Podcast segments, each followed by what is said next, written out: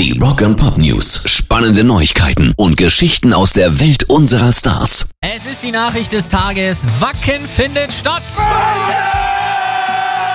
Zwar nicht ganz wie sonst in vollem Umfang, aber es wird ein Festival geben. Auf dem Original Acker noch 2021. Aktuell sind zwei Bühnen geplant und Dutzende von Bands. Als Headliner spielen unter anderem Blind Guardian. Auch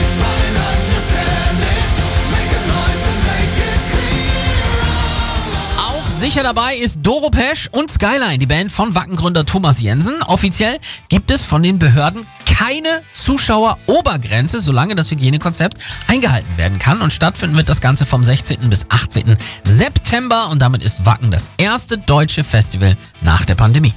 Rock and Pop News. Das normale Konzertleben, es läuft allmählich weiter an. Jetzt haben die Grammy-Sieger von den Strokes in New York das erste Clubkonzert seit anderthalb Jahren wieder gespielt. Dank